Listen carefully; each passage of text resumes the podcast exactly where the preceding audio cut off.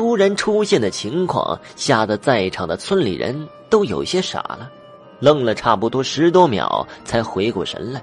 参与撵鬼的几个大叔慌忙上前，打算将这些狗给撵走。就在这个时候，这角落放着一只没动静的老摇椅，忽然自动就摇晃起来，就像正有一个人坐在上面摇动一般。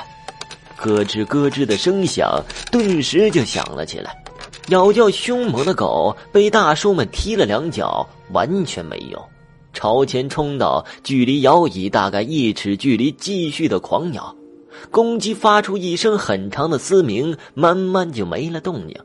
当时，这摇椅上方就有一盏灯。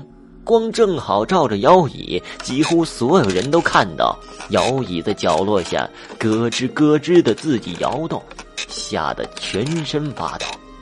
一分钟后，这姑老太太儿子张大伯忽然跪在地上，喊道：“娘啊，您老人家要是有什么需要，可以给我托梦。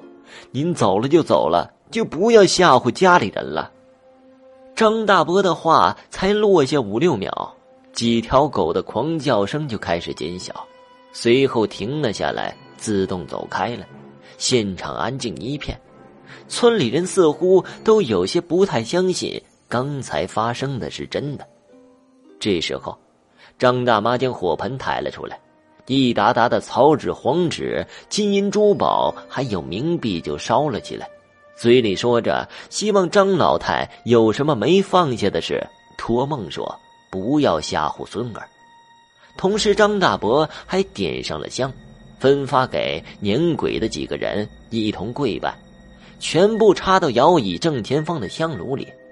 也就在那个时候，村里人又发出了惊呼声。这摇椅前插的香炉上的香，像抽烟一样，火星通红，变亮两秒又变暗了，变亮两秒又变暗了。如同呼吸很有节奏一般，整个过程大约持续了二十多秒钟才没有动静。后面一切变得安宁。母亲在父亲的吩咐下带着我回家休息。那几天，我一直忘不了年鬼当天晚上发生的奇怪一幕。因为还小，玩心大，一周后就把这件事给忘了。记得后面听父母说起，已经是一年以后了。